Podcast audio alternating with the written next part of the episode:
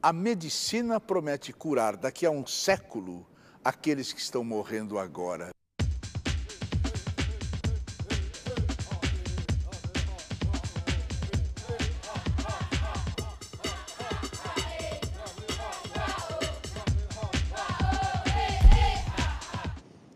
Ai de mim! Ai, meu, é o grito grego que a gente tem que começar esse programa. Esse programa Provocações, Provocações, mais uma vez. Atenção, hein?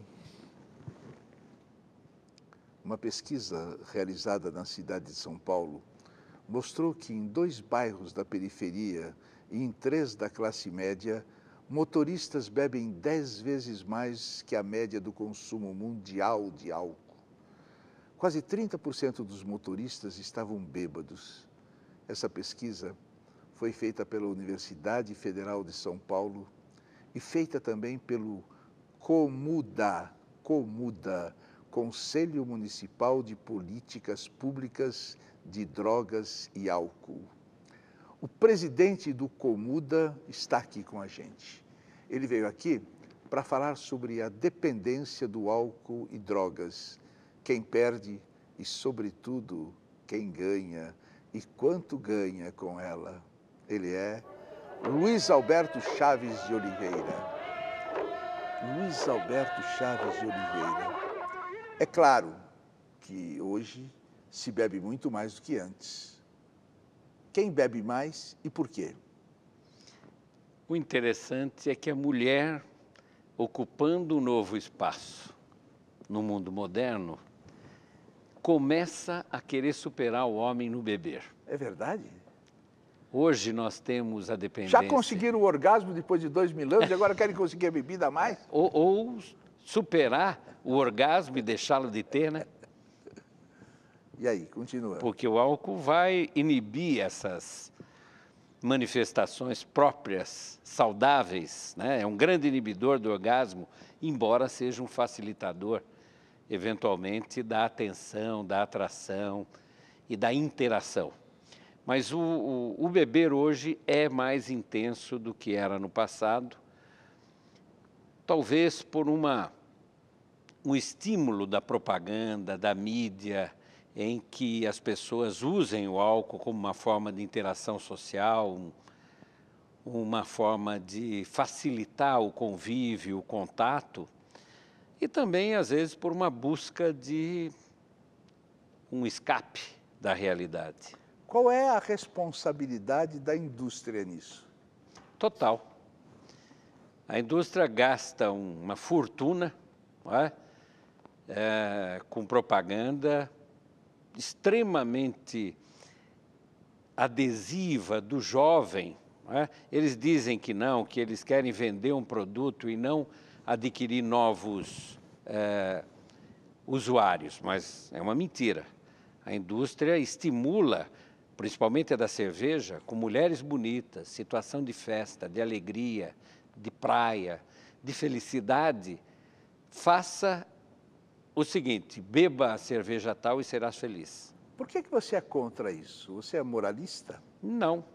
Eu sou um médico e como médico eu tenho que me preocupar com a saúde das pessoas. O álcool pode ser uma droga, sem dúvida nenhuma é uma droga, mas pode ser uma droga tolerada quando ingerida numa determinada quantidade e concentração. Mas na maioria das vezes, ela, essa quantidade é ultrapassada e começa a ser nociva à saúde. Então, a minha preocupação é a saúde. Diga uma coisa, um publicista americano escreveu que as grandes marcas investem hoje na preparação silenciosa do consumidor de amanhã. Comente. As crianças são muito sensíveis ao mundo de hoje consumista. Um mundo onde se troca é, não de roupa, mas de tecnologia em pouquíssimo tempo. Vídeo, telefone celular. Então essa sociedade consumista, ela tem que preparar os futuros consumidores para todos os artigos. O álcool é um produto que dá uma lucratividade absurda. E ele é um produto consumido por todas as classes sociais, nos mais variados momentos e ambientes e das mais diversas formas. Por exemplo, cocaína é uma droga que, para ser consumida, tem quatro formas, mais ou menos: a folha mascada, o, a infusão de chá, o pozinho cloridrato de cocaína, o crack, a pasta de cocaína, poucas. O álcool não. O álcool você tem de baixo nível de concentração, alto, de todas as cores, de todos os sabores. Então, as apresentações da propaganda, a sensibilização desses futuros consumidores vai preparar para o que nós estamos vendo hoje. Houve aumento de consumo? Houve, mas haverá um maior ainda com o mundo caminhando da forma como está. Vamos provocar você um pouquinho, Lógico. vamos arrancar essa alma. Quer dizer que você está a favor da utilização da cocaína e não do álcool? Eu sou a favor da qualidade de vida. Então, a cocaína, é, o que eu estou querendo dizer é que ela se apresenta de uma forma pobre. Não há um grande estímulo de consumo da cocaína, até por ela ser ilegal, como acontece com o álcool. O álcool é, tem verde, vermelho, amarelo, incolor, tem alta concentração, absinto, né? os grandes artistas, os grandes poetas do século XIX consumindo absinto em Paris, tem toda essa aura romântica. A cocaína não tem nada de romântico. Então, pobres apresentações. É? Agora, sem dúvida nenhuma, a cocaína é, é muito prejudicial, mas eu não diria que é mais do que o álcool, porque o álcool tem uma, uma gama de consumidores muito mais ampla do mas, que a cocaína. Mas você percebe que o que você está falando é uma surpresa para as pessoas que ouvem isso, né? Ou não? Pode ser, eu gosto que seja uma surpresa, hum. porque a, a sociedade está muito preocupada com a do, droga, e eu chego numa plateia de 300, 500 pessoas e pergunto: quem aqui nunca usou droga? a imensa maioria levanta o braço. E, na verdade, quando eu digo, mas espera um pouquinho, ninguém tomou uma champanhe no Natal, uma caipirinha no fim de semana na Todos praia. levantam a mão. Aí todo mundo abaixa a mão, porque ah, percebe que usou uma droga, mas não está no imaginário das pessoas que o álcool é uma droga. Eu acho que deve ser uma provocação aos nossos governantes.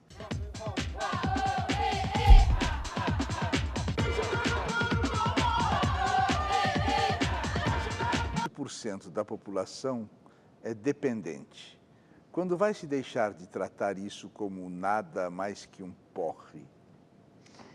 É uma pergunta inquietante e eu acho que deve ser uma provocação aos nossos governantes aos nossos deputados, senadores, executivos de nível municipal, estadual, federal, porque é uma doença que tem um impacto na violência, na criminalidade terrível e está sendo desconsiderada. Você ter uma ideia, Bujanra, eu, eu fiz um, preparei um documentinho aí para a gente pensar algumas ações para o ano que vem. E, e coloquei só para despertar o tamanho do problema. A cidade de São Paulo tem mais de um milhão de alcoólatras. Quando você chama de alcoólatras, quer dizer o seguinte: aqueles que tomam um pouquinho de cerveja já ficam alcoolizados. Não, não. O alcoólatra tem alta tolerância. Ele bebe bem. O que, que é um alcoólatra? É um indivíduo que bebe continuadamente, de uma forma relativamente intensa, e que tem uma compulsão pelo uso. Perde a consciência? Muitas vezes perde a consciência, perde as estribeiras, perde a moral, perde o rumo. E não fica gostoso, silencioso, bom? É, deve gentil. ser uma coisa espetacular. Droga é muito bom. Se fosse bom, não, não teria tanto usuário. Me diga uma coisa: dos bairros periféricos de São Paulo, Parada Inglesa e Socorro e três da classe média, Vila Madalena, Itaim Bibi e Tatuapé, campeões mundiais do alcoolismo ao volante. Quem bebe lá? Nós fizemos uma pesquisa nas noites de sexta e sábado, em cinco lugares de São Paulo, onde a concentração de acidentes com vítimas era maior. Não uma concentração de bares. Por coincidência, esses lugares tinham muitos bares. E constatamos, e foi uma pesquisa extensa, nós entrevistamos 2.520 motoristas em cinco ou seis finais de semanas é, consecutivos. É, mais de 20% estavam com o nível alcoólico sanguíneo superior ao preconizado no Código Nacional de Trânsito. E mais uns 8% com nível alcoólico sanguíneo positivo, não elevado, não exagerado. Quer dizer, um em cada cinco estava guiando sem a mínima condição de guiar. Quer dizer, que essa agressão, essa agressão não, essa publicidade que fale, se você beber, o bafômetro te pega, você perde pontos, você perde teu carro, não está adiantando nada? Isso foi antes dessa, desse movimento maior, dessa lei nova. E o que é que vão fazer com essa sua pesquisa? Essa pesquisa serviu para pressionar no sentido de mudar a lei. Então, essa lei relativamente recente, que diminuiu tremendamente o número de acidentes com vítimas, em julho de 2008, nós tivemos é, uma redução na cidade de São Paulo de 49% do número de vítimas atendidas nos hospitais públicos. Em Porto Alegre, 72%. Então, essa pesquisa pressionou a autoridade para que eles tomassem uma conduta e que redundou nisso. Porém, nós temos que ficar atento, porque a polícia já não fiscaliza tanto quanto fiscalizou em julho e agosto. Parece que a polícia militar não tem pátios suficientes para guardar os carros dos motoristas embriagados. Isso não atrapalha? Totalmente. São Paulo hoje tem cerca de mais de 5 milhões de carros. É uma frota fantástica muitas dessas, desses veículos não têm condições nem de, de circular. São carros velhos, produtores de poluição e muitas vezes com um motorista embriagado no volante. Se a polícia resolvesse fazer uma blitz total na cidade inteira e fosse pegar todos os carros fora de condição de circulação e com o motorista embriagado, não haveria pátio para colocá-los. É, é um, uma coisa. Você está provocando o governo. Você é um provocador. Olha, ah, sou. Você está provocando. Eu, eu sou. A vida, a vida, a vida. Essa história de livrar os jovens da bebida não é um ato de bom mocismo? É, pode ser interpretado dessa forma, mas acima de tudo é um ato de liberdade. Mas e a liberdade se ele quiser beber? Ele bebe. Não temos nada contra ele beber. Nós temos contra ele beber e produzir um mal para outros. Agora, ele beber e produzir um mal para si também é ruim. Né? Então, nós temos que alertar e falar: o álcool tem suas eventuais vantagens, só que o preço a pagar lá para frente é alto. Mas eu, a, a, verdade da minha história, e eu estou falando isso pela primeira vez a um grande público.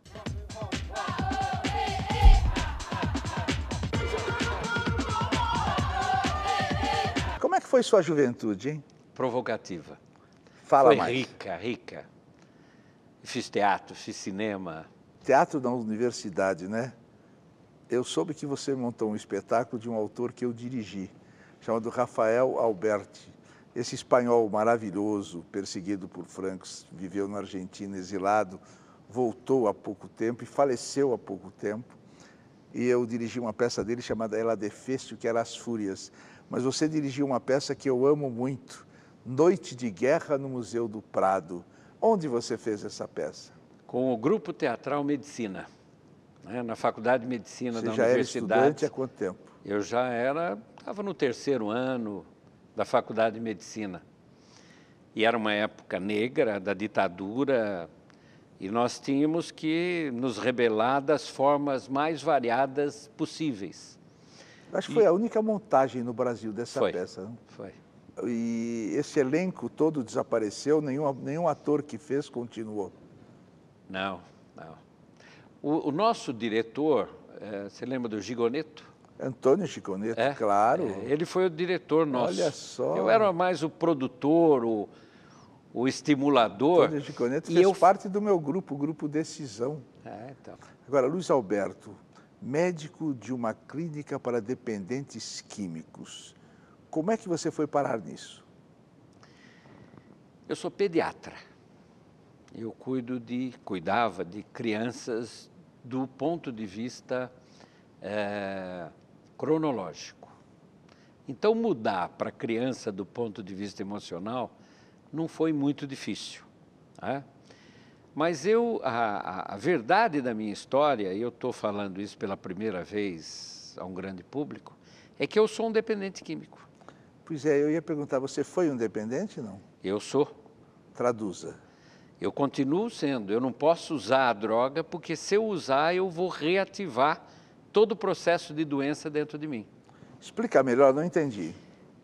Na medida em que alguém é dependente de uma substância química psicoativa, álcool, cocaína, maconha, tranquilizantes, anfetaminas, o metabolismo dessa pessoa torna-se é, tolerante em relação àquela droga.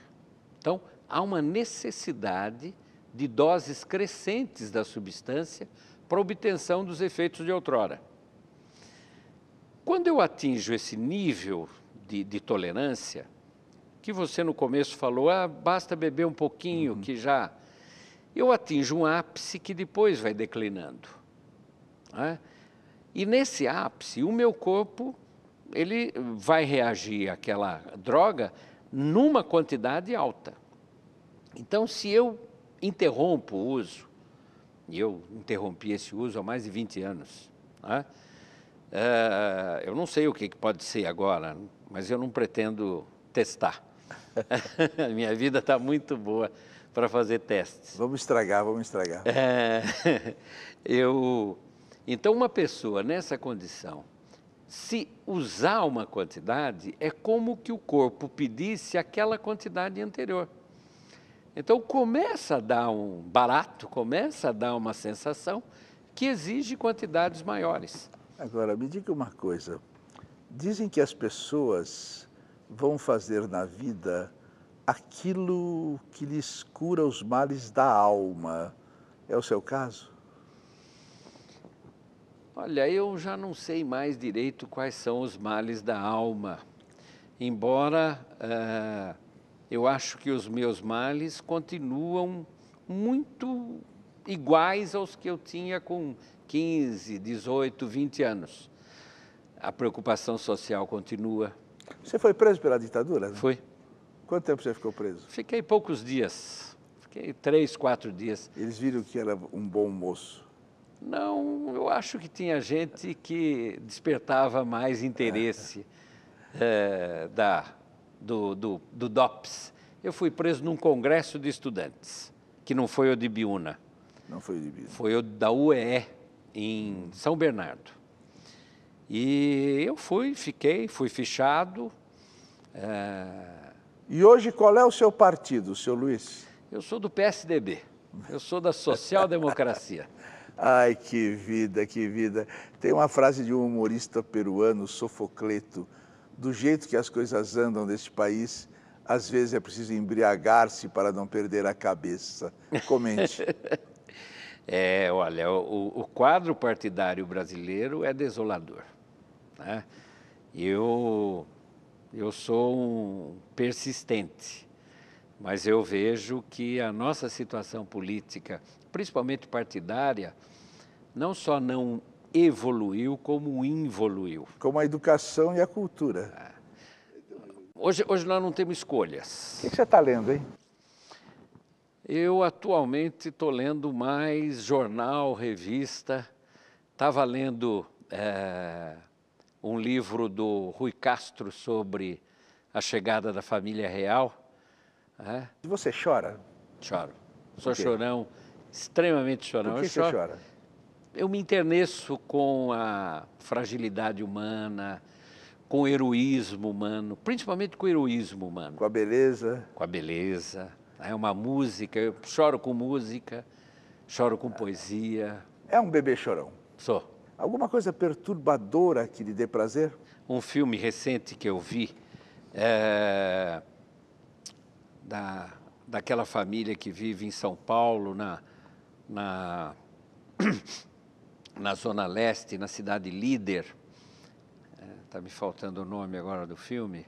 É, eu fiquei impactado é, eu confesso que até não gostei muito. Gostei do filme, mas não gostei. Eu, eu, eu, saí incomodado. Você não solucionou aquilo ainda? Mas a reflexão que o filme me obrigou a ter foi prazerosa.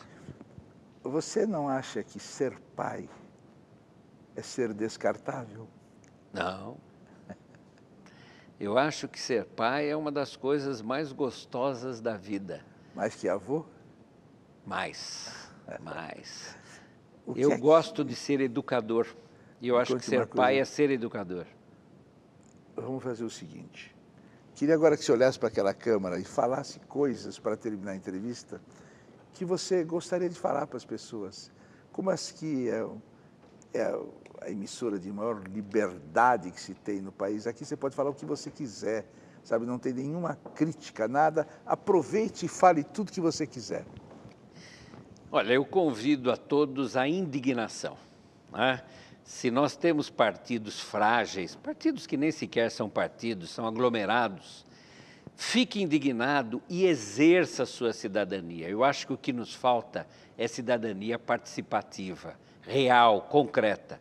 Por exemplo, na questão droga, emita o seu valor real, não, não se esconda e não tente esconder as mazelas que você vê no dia a dia tenha carradas de indignação.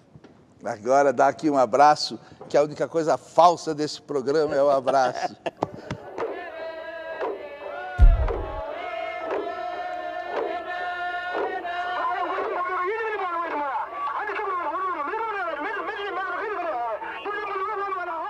O anarquista que há em mim se junta com o ingênuo que há em você e propõe: vamos fazer uma república utópica o princípio da realidade passa com a sirene aberta, para e nos autua em flagrante.